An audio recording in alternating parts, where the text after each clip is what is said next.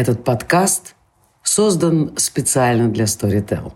Ищите еще больше интересных выпусков в крупнейшем аудиосервисе. А еще аудиокниги, аудиосериалы, лекции и даже стендапы –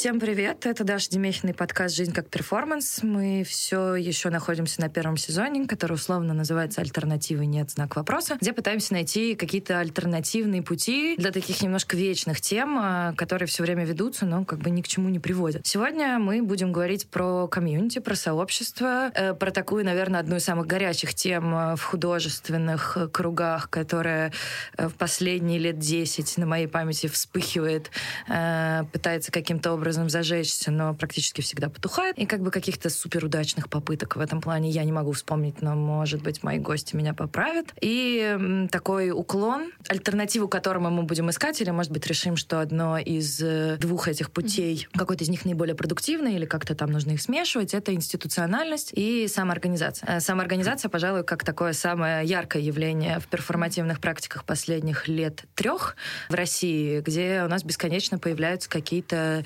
самоорганизованные площадки, mm-hmm. самоорганизованные группы. В общем, люди, которые вообще не обращаются никак э, за поддержкой Конституции, художественной институции особенно. И поговорим, как это Почему? За самоорганизацией сегодня за всех будет отдуваться Аня Кравченко, танцхудожница и участница команды студии перформативных искусств «Сдвиг», которая находится в Санкт-Петербурге. Да, привет. Э, за институциональности будет у нас отвечать Андрей Паршиков, э, куратор, э, преподаватель и член кураторской команды VSC, а до этого член кураторской команды Манежа и винзавода, да? Привет, да. Э, и в качестве такого стороннего внешнего наблюдателя, который, я надеюсь, как-то нашу дискуссию стимулирует, я пригласила Дениса Иванова, научного сотрудника НЮФШЕ. Я, наверное, хочу начать с того, что эта тема для меня, этот подкаст, наверное, самый тревожный по внутренней подготовке, потому что я вот вообще не понимаю, как подступиться к теме комьюнити. Я вижу бесконечные попытки, которые возникают от профсоюзных, да, сколько групп в Фейсбуке есть. Я, типа, наверное, состою в пяти группах в Фейсбуке, где художники пытаются объединиться в комьюнити. И, наверное, вот эта фрустрация моя, она связана с неочевидным, как ни странно, вопросом и ответом на него, а вообще есть ли комьюнити в художественной сфере? Вообще возможно оно или нет? Наверное, то, что я имею в виду под комьюнити, это прежде всего солидарность. Mm. Потому что мы такой непростой политической ситуации находимся, и, грубо говоря, там посадят кого-то из нас э, ни за что. Кто из коллег придет на одиночный пикет, будет собирать подписи, и вообще произойдет что-то или нет, потому что в, недавно в художественной сфере было несколько кейсов, от кейсов Трушевского до кейса с Московской биеннале, которые на самом деле ни на какой публичный диалог, ни на какой публичный разговор, большой дискуссии ну, не вызвали ни в СМИ, ни в Фейсбуке. В Фейсбуке какие-то были срачки, ну, как бы тоже э, такие очень локальные. Хотя, казалось бы, это такие яркие, в общем, кейсы, которых можно было бы, ну, хотя бы поспорить, хотя бы поговорить. Вот э, я хочу спросить Аню и Андрея, у вас есть ощущение, что есть какое-то комьюнити в художественной среде? Да, конечно, оно есть. Оно не может быть устойчивым никогда. То есть комьюнити формируется вокруг каких-то событий, и каждая попытка собрать группу просто задает э, этот вопрос, а есть ли комьюнити или какой-то съезд. Я как бы чувствую, что я соотношусь просто Просто я слежу за определенным кругом людей. Я считаю, что я с ними знакома в связи с тем, что они делают э, в художественной танцевальной среде, а не потому, что я просто живу с ними рядом или, не знаю, знакома с детства. Э, и в этом смысле, конечно, некое поле людей, которые со мной разделяют, не знаю, общее рабочее пространство. Можно это назвать комьюнити, но я не жду от этого комьюнити некой солидарности. Э, и не считаю, что это в принципе возможно, так как имею опыт ежедневной работе в коллективе, где нет руководителя. Вот та команда. Я, я долго, мы долго как бы по-прежнему разговариваем, как себя называть. В какой-то момент я называла себя куратором студии, что мне казалось, что фигура куратора как бы понятная. Я не продюсер и не директор. Но со временем стало понятно, что это, это не тот случай. Вот участник группы или участник команды — это пока наиболее понятный статус. Да, есть ощущение, что это комьюнити как бы нащупывает себя, но удовлетвориться э, этими попытками не может. Я, я хочу прокомментировать прокомментировать просто, да, что, что ты сказал. Мне кажется, это довольно разные вещи. Кейс Трушевского и кейс Московской биеннале. Как раз вот э, я хотел сказать, что то, что когда кого-то будут э, несправедливо судить, э, не выйдет художественное сообщество. А, к сожалению, художественное сообщество вышло, когда кого-то справедливо судили. И вот это, в принципе, довольно-таки был фейспалм по поводу того, когда Трушевского пытался оправдывать художественное комьюнити. Мне кажется, это вот совершенно чудовищный был. Ну и продолжает делать Ой. даже сейчас. Вот. А по поводу Московской биеннале, ну, там был, конечно, шум. И, конечно, ну, просто Московская биеннале сама себя похоронила. Там понятно, что этот выпуск, он практически не состоялся. То есть там не было ничего, там не было ни выставки нормальной, там ни, ничего не произошло. Там даже куратор не явился на открытие. Куратор не явился это, на это открытие, потрясающе да, просто. Да. Ну, то есть нет, конечно, это все происходит. Запрос на комьюнити, мне кажется, существует и сверху, и снизу. Вот, например, в фонде VC происходит большая работа с комьюнити. Мы в этом году делали вот этот огромный фестиваль расширения пространства из центра, где пытались работать с разными как раз вот группами по географическому принципу, по профессиональному принципу, еще по каким-то там критериям, которые мы выделяли. И, в принципе, что-то даже получалось. Но я вот сам не могу, недостаточно убежден в том, что это комьюнити необходимо. Я вижу эти запросы, но они для меня пока не убедительны. Также я помню, когда-то давно, в 2009 или 2010 году, я участвовал вот в, в этих первых выпусках Майского конгресса вместе с Лешей Пензиным, Машей Чеханацких, Ильей Будрайскисом и Арсением Жиляевым. И это все, конечно, совершенно сошло на нет. Я думаю, что в Питере как раз вот эта вот левая повестка она гораздо сильнее благодаря школе Розы и группе «Что делать?». А здесь она чуть менее актуальна оказалась. А я бы сам хотел получить ответ на то, нужно ли самому комьюнити быть, становиться комьюнити. То есть э, не хочется, чтобы этот запрос осуществлялся исключительно сверху. Вот такой у меня... Хочу, чтобы меня убедили в том, что оно необходимо изначально. Давайте тогда поговорим вообще, необходимо ли комьюнити и какого типа запрос существует. То есть на самом деле это запрос на что? Что мы хотим? Для чего вообще людям как бы, по одной, которые работают в одной сфере, объединяться, да? Ну, чтобы как бы защищать своего там, судебного преследования, ну а почему это должны делать именно люди вот именно одной специальности, да? То есть если это не касается каких-то очень специфических вещей, там, там уголовных дел в отношении врачей. В первую очередь, начиная с каких-то общих экономических интересов, и тут, мне кажется, как раз вот то, что говорилось о левой повестке, там я такая левая организация, профсоюз, например. Ну, я не очень хорошо разбираюсь в экономике вот, культурной сферы, поэтому, может быть... Да если не как... разбирается. Да, вот если какие-то... В этом и проблема, ну, наверное. Если какие-то вот общие интересы, например, там, которые, в первую очередь, такие повседневные экономические интересы, которые могут помочь художникам, представителям в широком смысле художественного сообщества как-то объединиться, отстаивать свои общие интересы. Есть ли это? Ну, безусловно, такой запрос есть, потому что нет, э, скажем так, ясных ролевых моделей вообще, как строится художественная карьера. Она... То есть, если ты начинаешь работать в художественной среде, в какой момент вообще это становится работой, в какой момент это начинает приносить тебе деньги, сколько стоит твой труд, как ты можешь защищать свои права. Конечно, в этом потребность, безусловно, есть. И на этой почве, по крайней мере, в танцевальной части художественного сообщества, собственно, вокруг этого люди пытаются объединиться, отстоять свои экономические права и, ну, относительно танцы, в принципе, сделать себя видимыми, потому что та часть людей, которые занимаются танцевальным перформансом, просто перформансом или близким, или видеоискусством, связанным тоже с э, движением, они скорее... Э, нет этой категории как таковой, нет таких, не знаю, статей бюджетов в культуре, нет домов этому посвященных, и та, там вполне понятный экономический мотив. Мне кажется, что комьюнити никому не может принадлежать, никто не может его заказать. Явно много в разговорах о комьюнити я чувствую опасения на монополизацию. Давайте не будем делать институцию, посвященную чему-то одному, потому что придет один человек и будет двигать свое. А так как желание к кооперации, например, я тоже не наблюдаю, то это вопрос э, того, что ну, ты не тут, не там, как собак на сень. Ты блокируешь это и не хочешь в этом развиваться. Вот в связи с этим у меня есть два замечания. Наверное, может быть, кейсы, которые я привела, ну, они меня лично беспокоят, и меня, честно говоря, тревожат, что вокруг этого нет дискуссии. Что меня скорее тревожит именно вот этот симптом, что эти вещи, которые оказываются за бортом. Московская биеннале, какой бы она ни была, это понятно, что мы ее просрали, и, но это все равно бренд остается.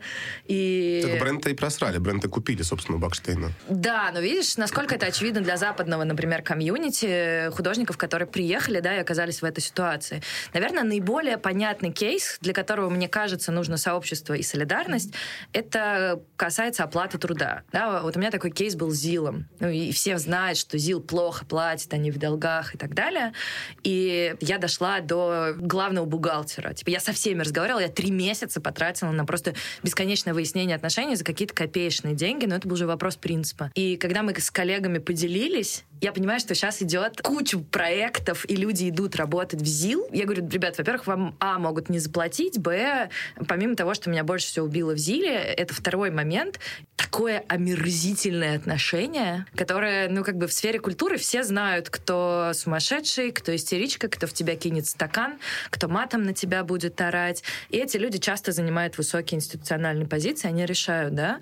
И вот меня бесит, что нет вот этой вот солидарности. Ну, грубо говоря, всегда найдется человек, который готов, чтобы на него орали и кидались кружками за какие-то маленькие деньги, и показать людям, которые это делают, что это не норма внутри комьюнити, из-за этого, например, не выходят. И люди боятся делать публичными высказывания о том, что им не заплатили, или о том, что э, их эмоционально изнасиловали, а кого-то и физически, да, там, ну, как бы, так или иначе, от харасмента мы не избавлены, наверное, и никто не хочет об этом говорить. То есть меня скорее, мой запрос, он связан прежде всего с наличием пространства для дискуссии. Для меня это вот именно пространство для дискуссии, пространство того, где я могу сказать, такая, такая, такая организация не платит. Вполне могу всем предоставить площадку своего канала «Дохуя аналитики». Пожалуйста, буду выкладывать туда посты. Очень горячая аудитория. Кто и... кому не заплатил. Да, пожалуйста. Ну, это первое. И кроме того, тут вот если говорить о просто институционализации или самоорганизации, то ни одному другому не противоречит. Но именно по этой причине, то есть это как проблема коллективных действий, да, что, может быть, нам там всем было бы выгодно э, самоорганизоваться и там бойкотировать поставщика, который, контрагента, который как бы не выполняет свои обязательства, но каждому отдельному может быть в любой момент выгодно это соглашение нарушить. И с этого, собственно, начинались как бы все профсоюзные движения, с того, что люди именно организовывались, и в их сообществе были даже внутренние санкции против тех, кто, например, нарушает бойкот какого-то недобросовестного контрагента условно говоря, против там Штельгбрехера. То есть этого, собственно, и поэтому институционализация на самом деле важна. Просто в стране в силу советского наследия э, независимые профсоюзы, они в зачаточном состоянии. Я вообще, честно говоря, в зачаточном не, не знаю, в какой сфере есть гильдия или профсоюз, которая реально работает. Театральные осветители. Театральные осветители? Да, театральные осветители э, получают больше всего, практически больше всего денег в театре. Это очень дорогие люди, потому что с 70-х или с 50-х годов они повышают себе ставки с очень мощным профсоюзом. И ты ни, никогда не можешь себе нанять дешевого театрального осветителя. Потому что они как бы держат ставку, Да, это правильно? просто очень Никто старый профсоюз. Это очень старый профсоюз, который очень хорошо работает. Ну, то есть, да, вот идея, на самом деле, демпинга цена, да, когда там, например, э, меня приглашают как куратор, я говорю, столько. Мне говорят, не, у меня нет столько денег. И я понимаю, что, в принципе, людям не проблема найти, ну, так как не всегда важно качество, кого-то там за два, за три меньше, а то есть бесплатно. Да, и можно ли э, этого как-то добиться, того, чтобы вот ну, действительно была какая-то солидарность без санкций. Просто когда говорим санкции, все таки о, мы снова в тоталитарности, а кто будет решать, какие это условия, мы не хотим унификацию, мы не хотим... Ну, конечно, этого, это очень такого. сложно. То есть и для этого, на самом деле, если посмотреть даже на Запад, то там все вот эти союзные движения, они сейчас на спаде. В том числе потому, что вот такой традиционная организованная занятость, такая в основном там рабочие, вот, она постепенно сокращается, намного больше появляется людей как бы с э, гибким графиком труда, но в то же время можно видеть, например, попытки самоорганизации там, тех же таксистов, если говорить там о другой сфере. Мне кажется, тут может произойти событие, которое многих затронет, и этим людям будет уже просто выгодно объединяться, потому что у них не останется иного пути. Вот это, кстати, интересный вопрос. Я тоже думала о том, какой типа Харви Вайнштейн должен полечь в этой сфере, или какой громкий момент должен произойти, я не могу для себя придумать такого события, которое художественную сферу каким-то образом объединит. Наверное, потому что вот частично, что я вижу, например, в современном танце, и это очень любопытно, что очень много людей претендует на символический капитал современного танца. И это комьюнити, которых там примерно 4 я насчитываю, да? Это условно комьюнити «Золотой маски», комьюнити, который занимается contemporary dance, это условно комьюнити, который занимается каким-то хип-хопом и прочей фигней, это условно комьюнити, который занимается современной хореографией. И эти люди, насколько я понимаю, не пересекаются, пересекаются. Они не пересекаются не институционально, они претендуют на то, чтобы как бы бесконечно вот это поделить. И вот вопрос придумать, э, вот вы можете придумать какое-то такое событие, что должно произойти? Даша, ты заметила, что ты сама сказала хип-хопом и всякой фигней. О каком комьюнити вообще а можете идти речь? А я, вот, это, кстати, потому что моя, позиция, она на самом деле тоже внутренняя. Предыдущий подкаст мы записывали про New Age, и, может быть, вы знаете, что перформанс пошел в сегмент self-help очень активно. Йога-школы начали, прости господи, продавать перформанс как йога, да. И меня, например, это беспокоит и тревожит в одной очень конкретной вещи. Я ищу сама деньги на свои проекты, и я убеждаю людей, не связанных с индустрией, что им нужно вложиться в это. И значит, теперь, когда они будут вбивать слово перформанс, им будет вытаскиваться картинка экстатических танцев. Как мне убедить? Я не предлагаю вам tribal dance поддерживать, я не предлагаю вам поддерживать возражение внутренней женственности, э, движение бедрами по кругу и так далее. Я не знаю. Почему нет? Ну вот был фестиваль перформанса, кстати, вот с которым я тоже тебя не простыл. Ты такое что был фестиваль первый фестиваль перформанса In and Out? Ты знаешь, что в октябре прошел? Нет. Я не Аня, ты знаю, знаешь? Нет. Туда никто из комьюнити не пошел. Его делали люди, которые занимаются интегральной психотерапией. Я даже не знаю, что это такое. Ну, логично. Ну, Ну, короче, это и экстатические сейчас, э, танцы, поиск себя. М. Мне хочется рассказать просто про несколько попыток объединения разного рода, ну, вот в современном танце, в которых я принимала участие. Они были связаны либо с проектами, это был проект Саши Кониковой «Действия», где просто большое количество участников, одновременно исполнителей и в какой-то степени студентов этого проекта. Были опыты у Насти Прошутинской, Дины Хусейн и Оли Цветковой, когда они делали съезд и предлагали выступать на нем. Насколько я понимаю, это Да. был неудачный опыт. Мне смысле, кажется, мало что людей все приходило. эти опыты... Нет, на самом деле они все были уд- удачны и необходимы, потому что без них э, они формируются вот с тех самых опытов совместного пребывания в каких-либо местах. То есть мы как бы ждем, что нас куда-то всех позовут на какое-то московское биеннале или на какой-то великий фестиваль, а, но как бы сила а, самоорганизации связана с тем, что в момент, когда у меня возникает необходимость со всеми собраться, я просто всех зову. Или еще людей, которые готовы это поддержать. Там Дина Хусейн сейчас готовит съезд в пространстве Театра наций. э, И тоже как бы много вопросов к этой попытке самоорганизации, потому что есть художественная работа, когда это делает сам художник или сама художница. И каждый мой день э, я в первую очередь хочу делать художественные произведения. А когда мне нужно думать о профсоюзных аспектах своей деятельности, то есть это совсем другая форма практики.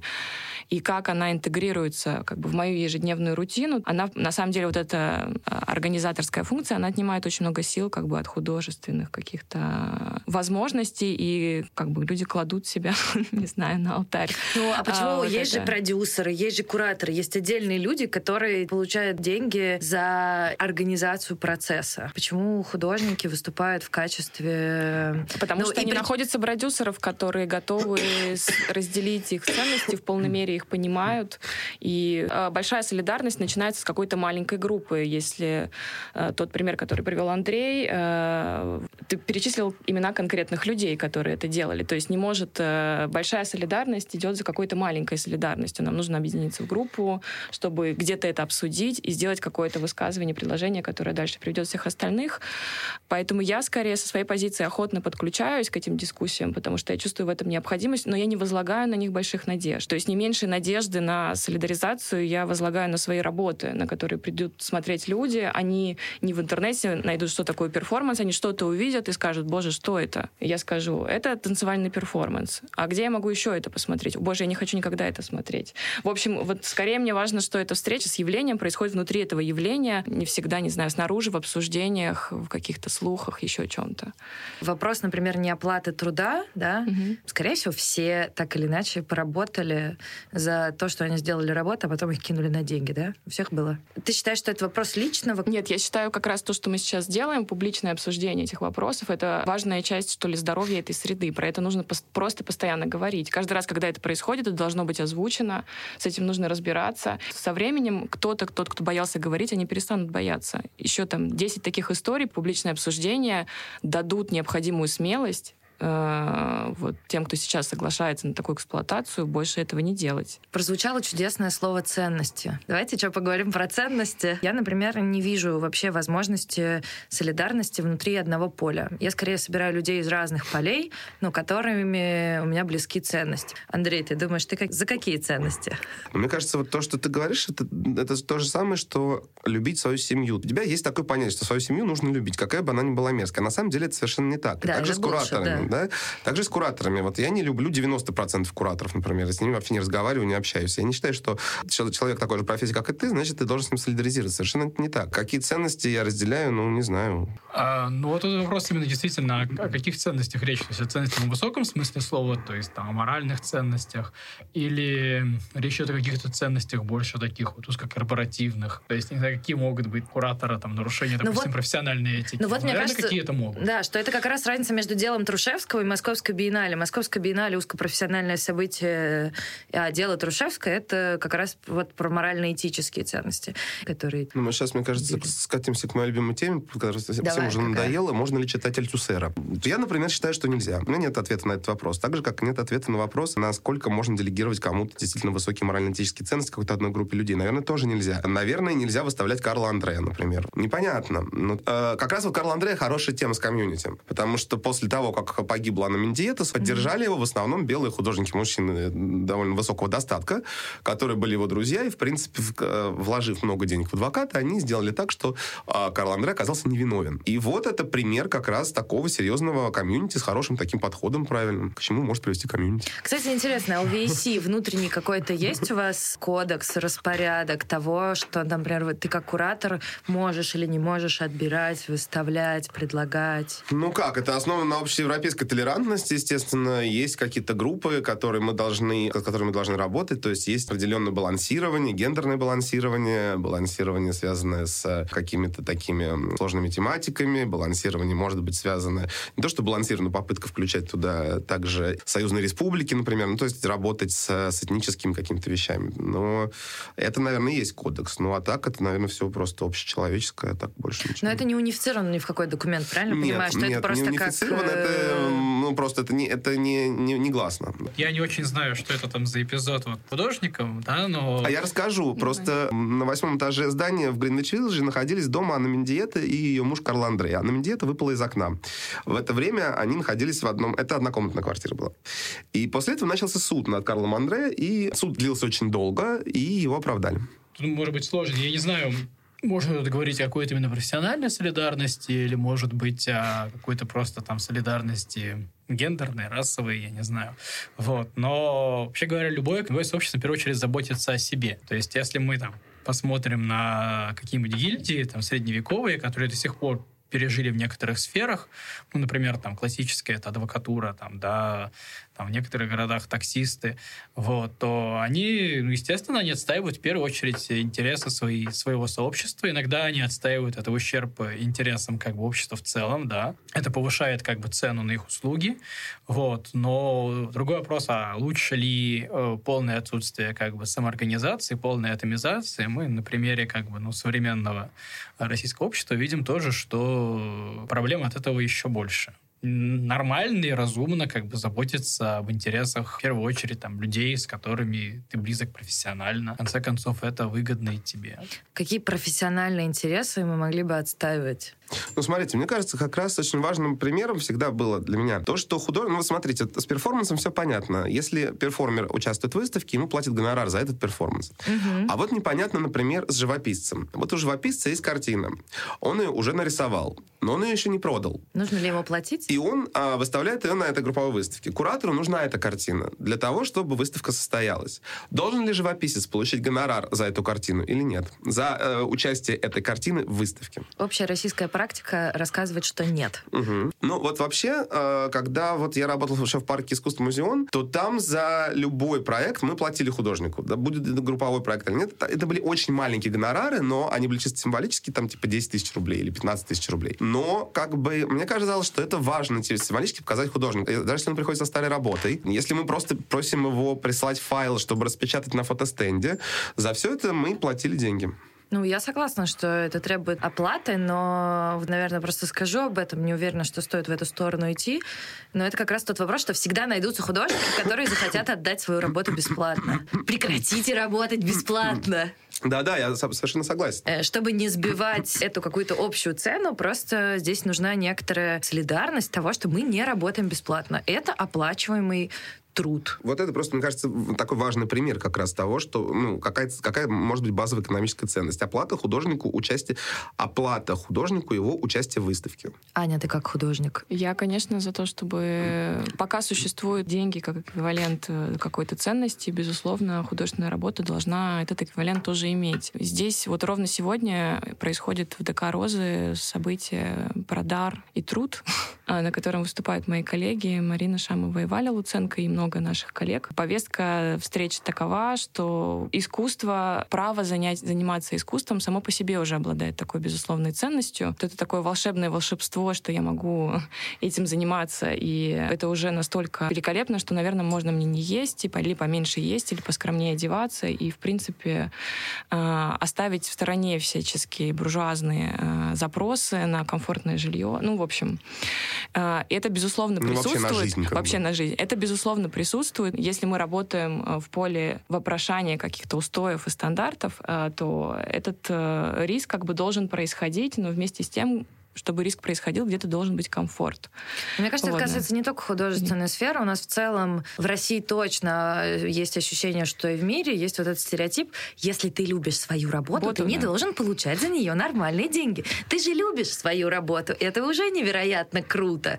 И я в своей голове, на самом деле, достаточно долго преодолевала внутри. Я потом в какой-то момент задумалась и говорю, так, стоп, почему любовь к работе и то, что я смогла выбрать то, что мне нравится, должно быть каким-то супер бонусом, который, например, другим людям, кто работает на условно вредном производстве и работу, которую ну, ненавидят, им доплачивают за это. Да, ну смотрите, первое мы выбрали, что любая работа требует оплаты. Ну, в... вот вопрос еще в том, что как я могу привести похожий пример вот из академической сферы в чем-то, что есть, как бы для тех, кто понимает, э, в академической сфере фактически очень важным показателем результативности являются публикации в научных журналах. Вот. И эти журналы мировые англоязычные, в основном они... Там существует как бы достаточно ограниченный список издательств, которые их выпускают. Причем они берут деньги за подписку, в основном с каких-то университетов, за то, чтобы там э, сотрудники имели, студенты имели доступ к статьям. При этом основная часть вот редакторской работы, которая, собственно, непосредственно отвечает за наполнение журналов, она делается, по сути, волонтерами. То есть это очень круто быть там, там членом коллегии журнала. Это, безусловно, важная строчка в CV, но как правило, это огромное количество там неоплачиваемой работы. Там, рецензенты всегда работают неоплачиваемо, это чисто волонтерство. И, кстати, во многом поэтому они работают очень медленно и довольно часто работают плохо. Поэтому это другая проблема. И вот э, в отношении одного из издательств, Эльзавир называется, там действительно математики. Я просто не математик, но они попробовали организовать э, некий бойкот Эльзавира. И, насколько я понимаю, сейчас уже вот правительство Германии подключилось. Э, они, по-моему, отказались покупать подписку на издание Эльзавира для государственных университетов Германии. К сожалению, не очень подробно за этим следил, что говорит о слабости стимулов коллективным действиям, потому что даже если правительство Германии откажется, все равно найдется там достаточно российских, китайских, там, американских и далее по списку университетов и ученых, которые все равно будут писать в эти журналы, которые все равно будут э, университетов, которые будут покупать подписку. Но все-таки я вижу некоторые движения к лучшему в этой сфере, но это в основном сдается за счет внутренних норм какого-то сообщества. Это даже ну, очень интересно, как это складывается, что, например, в одном сообществе нормально выкладывать там препубликационную версию а, бесплатно для всеобщего доступа, а в другом профессиональном сообществе это, наоборот, считается там грубейшим нарушением этики. И на самом деле даже, может быть, было бы интересно посмотреть на качество самоорганизации в этих сообществах, насколько одно сообщество лучше самоорганизуется с целью отстоять свои интересы, нежели другое. Ну, одновременно с этим, вот с этим если я совсем настойчиво буду следовать утверждению, я не работаю бесплатно, то очень многие вещи, которые приносят изменения в среду, будут просто невозможны. То есть есть такие стадии, где работать бесплатно просто необходимо по той простой причине, что вот, наверное, вот по той простой причине, что ее бы хотелось сформулировать каким-то образом, где этот критерий, то есть очень часто, получая предложения на какие-то бесплатные проекты, я точно знаю, что в этой ситуации работать бесплатно я не готова, и эта ситуация меня эксплуатирует, а в другой ситуации у меня есть ясные критерии, когда я согласна совершать какой-то бесплатный труд, потому что то изменение, которое некое событие может привнести в среду, не знаю, в информационное поле, оно э, равносильно, собственно, ну, те, ну, это ощущается как некое вложение своих сил, э, условно долгосрочная инвестиция, или необходимость, ну, то есть когда человек на улице падает, я не буду просить у него деньги, чтобы его поднять. Или, не знаю, то есть ну, есть много, кто да. падает. А, Если, например, гарант упадет. Э, мы, мы как бы не можем посчитать э, все, все аспекты жизни и все это как Вот мне кажется, еще тут вопрос в том, что хорошо организуются люди в ситуации, и мы против них. То есть идеально организуются люди, у которых там есть что-то общее, да. Враг, например, Ну, например, какая-то общая религиозная, этническая какая-то идентичность. Почему, допустим, у белых воротничков это хронически получается как бы хуже, чем у синих? Ну, нету такого чет, четкой грани между как бы начальником и подчиненным кто там аналог начальника или художника, там куратора, наверное, или там декоратора кто там? Мне кажется, что здесь иерархия построена просто в зависимости, неважно, кто ты, какая твоя identity, это важно, какую институциональную позицию ты занимаешь, как бы какой властью ты обладаешь денежной, возможность сделать публичным. Мне кажется, что это вопрос иерархии, он построен как раз на доступе к ресурсам, к тому, что на самом деле доступ к ресурсам очень неравномерно Но при этом нет понимания, что, условно говоря, вот там я художник, а там, не знаю, куратор, Нет. это человек совершенно другой крови. То есть, что у меня с ним нет ничего общего. Раз, может быть, у осветителей-то есть такое понимание, что мы осветители как бы такой рабочий класс, а вот это все это... Да нет, у них, мне кажется, есть понимание, что просто без них ничего не будет. Это, ну да, и это, это первое. И второе, ну, у художников тоже, без художников тоже ничего не будет. Да, но без куратора вполне себе будет. Вот, вот, вот, да, да. Кураторы легко выпадают из этой схемы, продюсер легко выпадает. Очень легко выпадает координатор и менеджер, человек, Контент который... менеджер, да. Ну, как бы... Аккаунт, директор. Ну да, эти... я боюсь, что даже иногда технический директор легко выпадает из этой истории. Нет ощущения из-за художника-центричной модели, такой общей, нет ощущения о том, что это большой сложный коллективный процесс, и одна выставка, даже если она персональная художника, над ней работает куча людей, включая уборщиц и смотрительниц, которые там находятся в этом пространстве и следят за тем, чтобы работу не украли, грубо говоря. И так как нет вот этой вот... Ну, как это как вот на афише в театре можно сделать имя, насколько я понимаю, в театре, только если ты режиссер или суперактер, который продвигает. Потому что тебя просто на афише тупо не напишут пишут. Если ты художник-постановщик, ты, скорее всего, написан там не будешь. Вот здесь то же самое в СМИ, например. Вот мне кажется, что чаще всего имя куратора тоже особо не говорят, говорят только художника, да? Ну, как ну бы... вообще так принято. То есть мы, как раз я, когда учился у Марии Линд, она нас учила тому, что нужно писать имя художника, а потом имя куратора. Как раз почему-то сейчас кураторы очень любят написать свое имя перед именем художника, даже если персональная выставка. Это совершенно удивительная какая-то способность у них появилась. Но я помню, было смешно, когда, когда мы делали выставку генеральная репетиция совместно с VSC. Там, помните, была такая э, братская могила из 18, что ли, кураторов. Это там была, жесть да, была, там да. была братская могила из, из 100 художников и братская могила из 18 кураторов. Всех указали. И всех через запятую, включая Франческо Монакорду, который был э, художественным директором, просто в, в алфавитном порядке. Мне кажется, довольно честно было. Все знали всех зато. Ну, никто ничего не прочитал, естественно, но, в принципе, все указаны были. Ну, мне кажется, да, тоже такая политика гораздо более честная, чем делать э, это. Ну, как бы, это, наверное, всем известная история, если вы сотрудничаете с человеком, который условно обладает большим социальным капиталом, чем вы, все равно все будут думать, что этот человек сделал этот проект, угу. даже если он номинально только там участвует, а сделали его, его вы. Мне кажется, да. что вот этот вопрос весь про то, что э, вот есть какое-то приравнивание социального капитала и обычного денежного вложения. Ты можешь получить социальный капитал, но деньги не всегда или не обязательно, это, или это взаимозаменяемые. Вот моя история про труд, мне кажется, что мне нужна базовая комфортная жизнь. Я вот как бы вообще не готова жить в коммуне, вот вообще не готова делить душ с 20 людьми, например.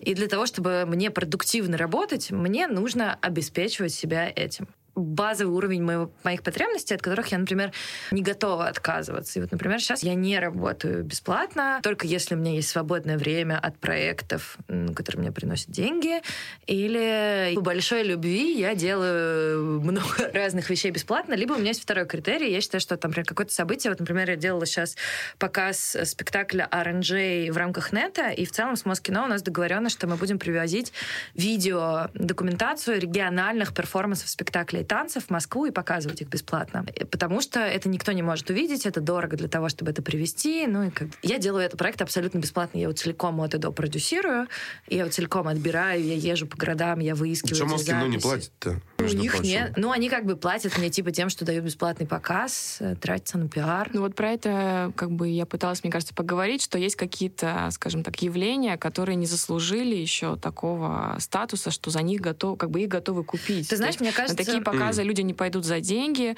Не пойдут, А, да. В аналогичной ситуации мы находимся. То есть мы какие-то работы в студии сейчас показываем очень много и бесплатно за условный донейшн, просто чтобы возникла эта привычка, что можно ходить, смотреть на танец, что есть какой-то...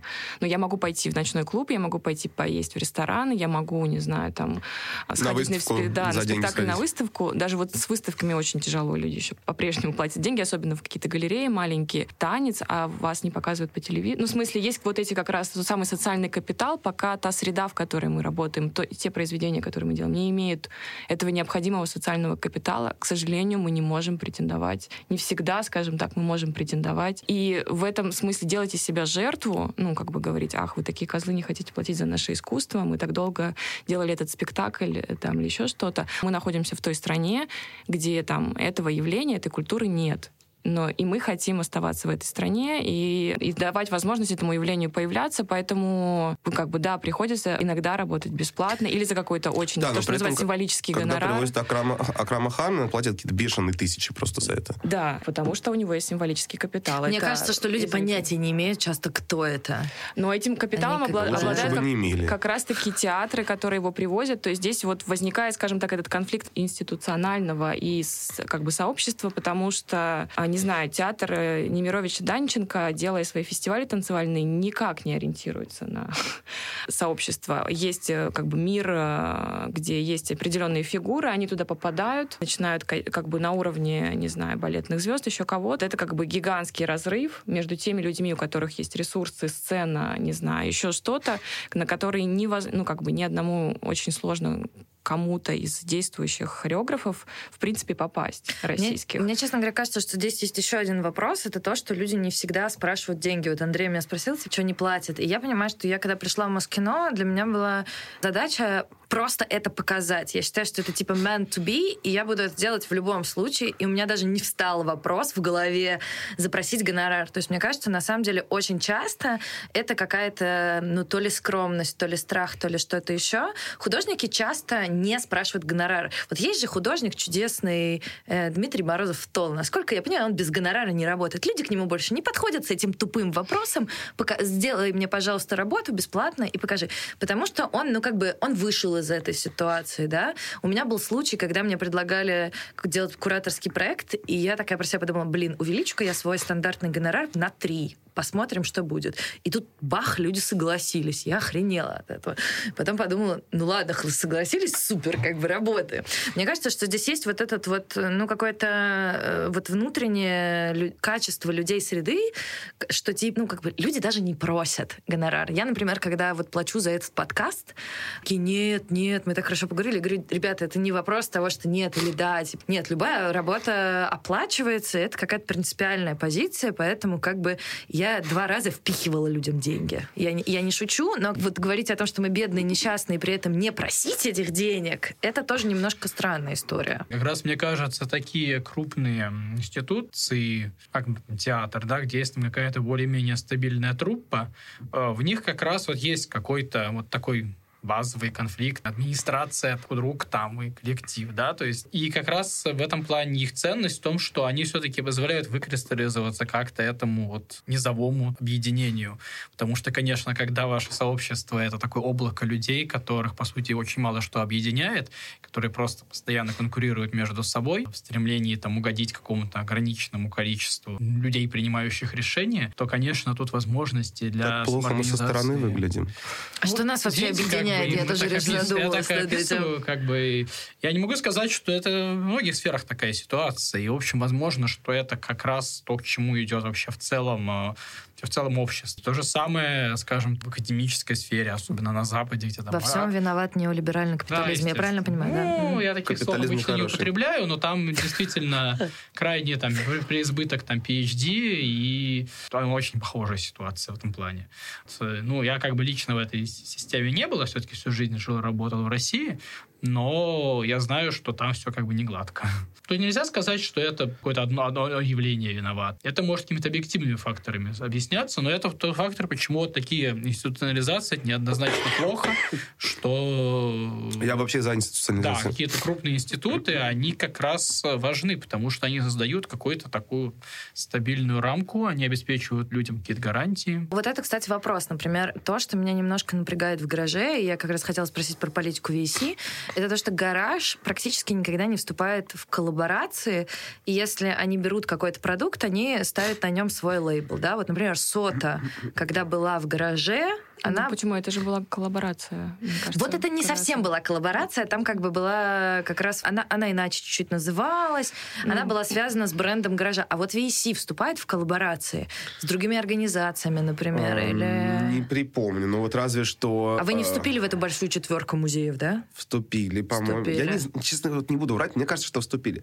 Но я помню, что когда вот мы делали, опять же, генеральную репетицию, мы же сотрудничали с э, Kadist и Момом, и вполне себе была коллаборация коллаборация. То есть там было V-A-C, Kadist и МОМА, фонд Kadist. А больше не помню. Мне, мне хочется защитить... Ну, так я вот сотрудни... с кем я сотрудничаю в Гараже, с Настей Митюшиной, и все, три, все проекты, в которых я участвовала, это были коллаборационные проекты. Это был проект э, «Синдром собаки» с Сидориным Горем, э, был была выставка «Безграничный слух» с э, кураторским объединением канцлера. Ну, со стороны СМИ, не со стороны, со стороны внешней, это выглядит все просто как проекты гаража. Я просто знаю историю, да, там, э, с, с Исидорина Горя, но вот если ты при, придешь, посмотришь просто в СМИ то, как это выглядит, это так позиционируется. Это просто вопрос Возможно, я просто не читаю эти СМИ, так как я читаю в основном, как об этом пишет сам гараж на своем сайте, с этим у меня не возникает проблем. Мне кажется, что здесь, скорее всего, в СМИ срабатывает как раз вот этот эффект, которым ты сказал сказала, что у гаража больше социальный капитал, чем у его коллабораторов, и просто эти имена как бы пропадают типа, под надо тогда делать гаража. дополнительные акценты, фигачить на раскрутку людей, с которыми Здесь есть как бы механизм. На самом деле, если было бы начать сейчас новую дискуссию, но можно оставить просто вопрос, из чего формируется социальный капитал и как машина СМИ и вообще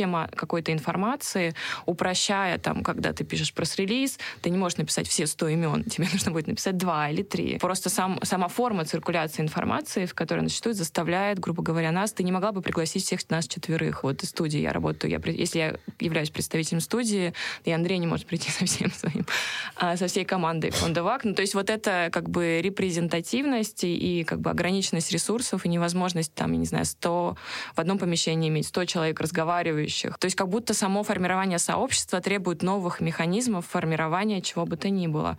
Я сейчас вспомнила один проект немецкий, он называется The Black Market of Knowledge. Вот там как раз он, это так такой пример специфичной формы циркуляции знания. Этому проекту удалось э, создать э, такой характер контакта, где вот такая ячеечность, там 4 или 5 разговаривающих людей, одновременно находящихся в огромном пространстве, могли формировать общее знание, не как бы пугаясь, что это знание не занимает метапозицию, не выводится каких-то общих категорий. Как будто бы сам этот вопрос э, формирования сообщества, он требует отсутствия каких-то универсальных решений или громко объявленных решений, а скорее требует вот не знаю, постоянного поиска и практики, еще чего-то. То есть вот наш разговор случится где-то еще сейчас происходит разговор на эту тему, где-то еще, ну, как бы он постоянно происходит в каких-то частных обстоятельствах. Может быть, на самом деле это сообщество есть, а мы его просто не ощущаем. То есть нам нужно, чтобы оно нас как-то больше стимулировало, касалось. Может, и деньги платят, только не нам. Может быть. Просто подумала, что вот это тоже мое ощущение все время, а вдруг это комьюнити есть, и я просто исключена из него, или оно как-то существует иначе, или я просто не понимаю, как оно устроено, или что-то еще. То есть я понимаю, что мы приходим к кризису прямой демократии, да, и как бы в целом к кризису э, левой повестки и тому, что мы должны пользоваться некоторыми другими средствами, да, там то, о чем Сырничек пишет «Воображая mm-hmm. будущее», о том, что горизонтализм и локализация не работают на... Только они не работают на большие изменения. Мы хотим крупные изменения, нужны еще другие инструменты, да. Вот ты говоришь, что эти, эти разговоры помогут. Вот по моим ощущениям, да, что я нахожусь в комьюнити 8 лет.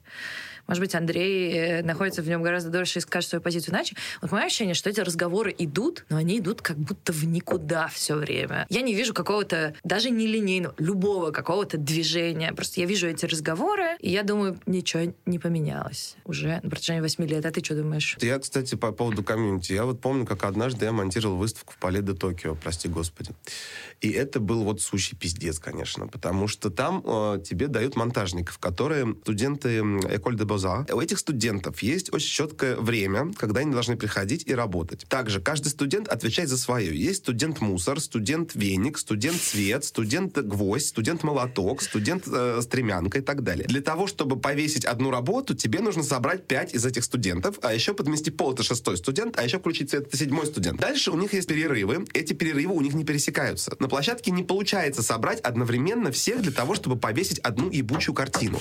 Это никогда не происходит. Поэтому вот там вот есть комьюнити зато. Как бы что вот с этим делать? И, то есть вот для того, чтобы смонтировать выставку из восьми работ, я провел там неделю. Я бы просто повесила картину сама. Тебе не дают кажется, молоток, тебе нельзя этого делать. А тебе вот не именно дадут потому молоток. что, да, потому что все будут вешать картины сами, и... А как же... Ну да, это обратная сторона Да. мощного профсоюзного движения. Давайте все-таки, у нас осталось буквально пару минут, подумаем над тем, а что нас все-таки объединяет. Что сам цеховой принцип, и вот этот принцип любить семью, да, больше не работает.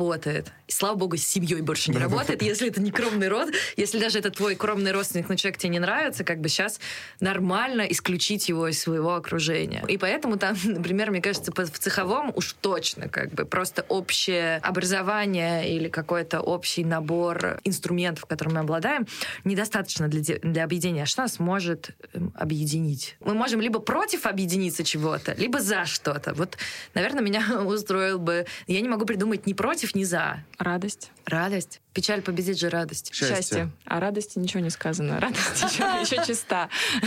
Какая-то необходимость э, вот этих э, радостных переживаний может нас объединить. Ну, в смысле, я могу испытывать интеллектуальную радость, чувственную радость. Любовь к шоколаду может меня с кем-то объединить. Или какого-то рода э, эстетическим явлением, к черному, к мягким стульям. Не знаю. Да, мне кажется, радость вполне может быть каким-то критерием для объединения. И она может разные формы, в принципе, принимать. То есть э, Печальный, например. печальный, да. Ты веришь в радость, Андрей? Светлая Нет, меланхолия. я верю в то, что любовь есть закон под руководством воли. Воля. Та институциональная теория, к которой я отношусь, американская performance studies Нью-Йоркской школы. Э, Ричард Шехнер, когда пишет все свои книги, он начинает их с фразы того, что «Зачем я это делаю? Я хочу изменить мир. Я предоставляю альтернативу для изменения мира. Пусть маленькими шажками, пусть какими-то еще. И это вот такой типа глобальной истории. Да? Вот э, я меняю мир вот какой-то супер целью. Эм, я, я тоже каждый раз на лекциях, когда рассказываю, я рассказываю, что я меняю мир, люди надо мной ржут. Эм, Нет, я с тобой на этой почве вполне могла бы объединиться, и в какой-то момент после очередного текста, где я пишу слово «альтернативный», ты начинаешь, да, задумываться об утопичности этих амбиций и начинаешь искать новые слова. Может быть, не надо бояться э, утопичности этих амбиций. Театр и перформанс всегда предоставляли какую-то альтернативу социальному режиму. Айда требовать невозможного. Да, да, да. Вот, может быть, айда требовать невозможного, невозможное нас и объединит. Я бы сказал, что ключевой компонент любого объединения — это, в принципе, доверие. То есть тут вопрос еще в том, действительно, насколько у людей есть доверие к таким же, как они. Не понимаю. Специфика моей практики учит меня, у тела есть доверие. Вот есть как бы телесное ощущение доверия, безопасности, которое вот связано с э, чем угодно, с, комп- с температурным режимом, с э, количеством тех или иных гормонов в данный момент. Э, Это какое-то, на самом деле, здоровье, устойчивость. Как бы те- тело, не требующее, не борющееся за выживание, оказывается способным, может быть, к доверию. Думаем о невозможном и определяем уровень доверия через тело. Как-то так.